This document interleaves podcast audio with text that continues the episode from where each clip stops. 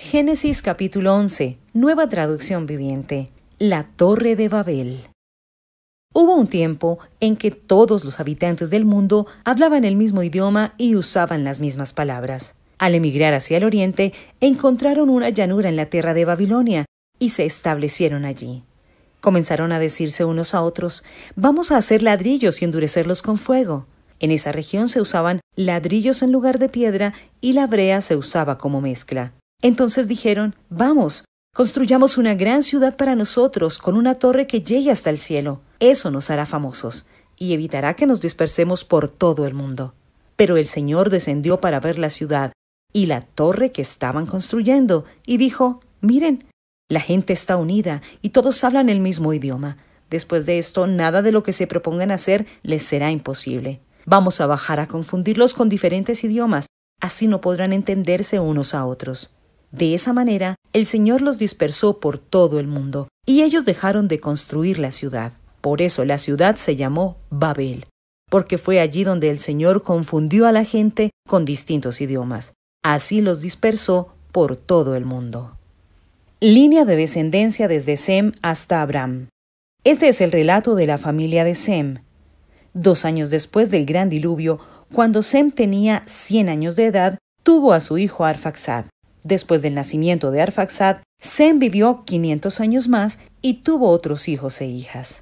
Cuando Arfaxad tenía 35 años de edad, tuvo a su hijo Sala. Después del nacimiento de Sala, Arfaxad vivió 403 años más y tuvo otros hijos e hijas. Cuando Sala tenía 30 años de edad, tuvo a su hijo Eber. Después del nacimiento de Eber, Sala vivió 403 años más y tuvo otros hijos e hijas. Cuando Eber tenía 34 años de edad, tuvo a su hijo Peleg. Después del nacimiento de Peleg, Eber vivió 430 años más y tuvo otros hijos e hijas. Cuando Peleg tenía 30 años de edad, tuvo a su hijo Reu. Después del nacimiento de Reu, Peleg vivió 209 años más y tuvo otros hijos e hijas. Cuando Reu tenía 32 años de edad, tuvo a su hijo Serug. Después del nacimiento de Serug, Reu vivió 207 años más y tuvo otros hijos e hijas. Cuando Serug tenía 30 años de edad, tuvo a su hijo Nacor. Después del nacimiento de Nacor, Serug vivió 200 años más y tuvo otros hijos e hijas. Cuando Nacor tenía 29 años de edad, tuvo a su hijo Taré. Después del nacimiento de Taré, Nacor vivió 119 años más y tuvo otros hijos e hijas. Después de que Taré cumpliera 70 años de edad, tuvo a Abraham, a Nacor y a Arán. La familia de Taré.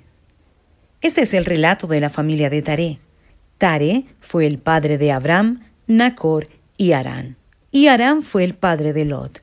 Pero Arán murió en Ur de los Caldeos, su tierra natal, mientras su padre Taré aún vivía. Durante ese tiempo tanto Abraham como Nacor se casaron, el nombre de la esposa de Abraham era Sarai, y el nombre de la esposa de Nacor era Milca.